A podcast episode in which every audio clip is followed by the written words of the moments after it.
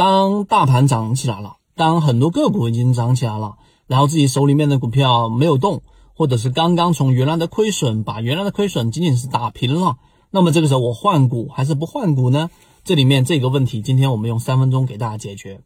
首先，我们在做交易的时候，千万要切记，一旦是在当下环境要做这个决定的这一种啊模型也好，或者说你的思维方式也好，都千万不能我们说的这种模棱两可，没有一个确定性方向，这样的话会对你的操作有很大很大的伤害，并且呢，让你的整个呃这个账户增长的速率会非常非常慢。所以这是我们给大家的建议，这是第一点。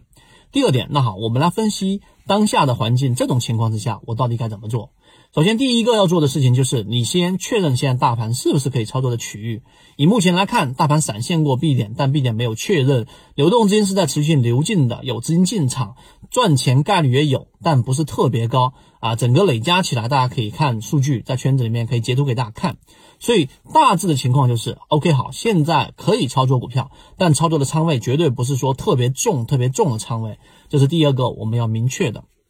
第三个，你要做的事情是回顾你的历史、你的交易数据，什么意思呢？就是你从我们举例子，整个二零二零年已经在这个疫情当中啊，虽然说开局整个二零二零年不是特别好，但是我们认为啊，整个二零二零年的整个后半段会非常非常的这种有很大的机会。那么在这种环境之下呢，你要看一看整个二零一九年的这种行情当中，与现在当下环境一波下跌之后的反弹，你的操作是怎么样的？你要回顾看一看。如果你的操作往往都是频繁换股的，并且都没有赚钱，那么这种环境之下你就不要换股。为什么？因为这种导向很明显有一个结论，就是你的交易模型是不固定的，是没有准确率的，或者说你自己没办法掌握的。那么这种情况之下呢，你就不要换股，为什么呢？因为现在你拿的个股呢，最好还是要在圈子里面找管理员老师先简单诊断一下。但是只要你换股，你还是一样，都是把所有的这种操作的成功概率交给运气，而市场当中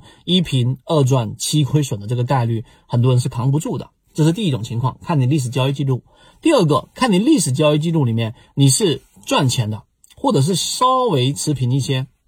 那么呢，这种时候呢，要看你手里面的个股。那有一个标准，我可以提供给大家作为参考。什么什么标准呢？就是年后回来，大盘因为疫情出现了一次跌停八个多点，大盘的暴跌，三千多只个股是跌停板的。然后呢，这一波的下跌持续了两个交易日左右，两个到三个交易日。那请问一下，到现在为止，你的个股是不是已经修复了前面的那一波下跌啊？如果有三种情况没有修复，这种情况之下呢？啊，如果说是超跌的，或者说不是超跌的，没有散户数量大幅减少的，就要换股。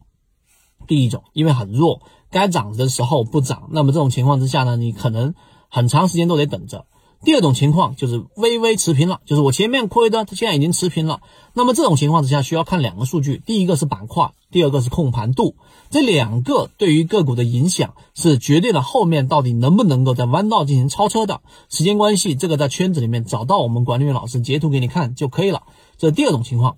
第三种情况啊啊，第二种情况，我告诉给大家的例子，就像我们说的二二八八七幺二，一直在关注的，并且表现也都不错的，都还是属于我们说持续在自选板块里里面的范围的。第三种情况啊，我都举实际例子给大家。第三种情况就是已经把前面的这种调整，甚至在前面调整的时候都没有调很深，然后快速修补，已经创了新高的个股，那么这种个股呢，往往具备着我们说的高控盘。如果没有高控盘，那你就要小心了啊。那它的例子就像我们前面说的通富微电、金方科技，以及我们最近在讲的韩瑞钴业，对吧？然后包括春风动力等等这些高控盘的个股，九州药业都是强装的个股，它也已经创了新高，也符合我们前面的盈利模式。那么这种情况之下呢，对于这样的个股也是可以继续的操作的。所以刚才我们回到刚才的话题，如果你的个股是属于一二三，刚才我说的这三种类型当中的第二种和第三种，你就不用换股了。第一种果断换股啊，因为这种情况之下呢，你要先把盈利模式给完整化之后，再去找对市场的热点。也就是说，我还没有呃这个这么这么完整的交易系统，是不是就应该不换股会更好一点？万一它涨了呢？那刚才我已经解决这个问题了，不一定要等到你的交易系统特别完整的时候，你才去做换股。你可以找到管理员老师，找到圈子，把我们以往的几节视频稍微听一听，把缠论视频稍微听一听，听完之后，然后再找到我。然后呢，再给你看一看你手里面的这种个股是不是符合刚才我们说第二种跟第三种类型。如果不符合，就换这种类型的个股就可以了。这波行情基本上就可以，别人吃肉，你至少可以喝到汤。这个只是简单的给大家讲一讲，希望对大家的交易模式或者说在交易过程当中稍微有一些启发。更多的细节可以找到管理员老师，找到我们的圈子，学习完整版视频和啊这个去整理一下自己的交易系统吧。希望对你来说有所帮助，和你一起终身进化。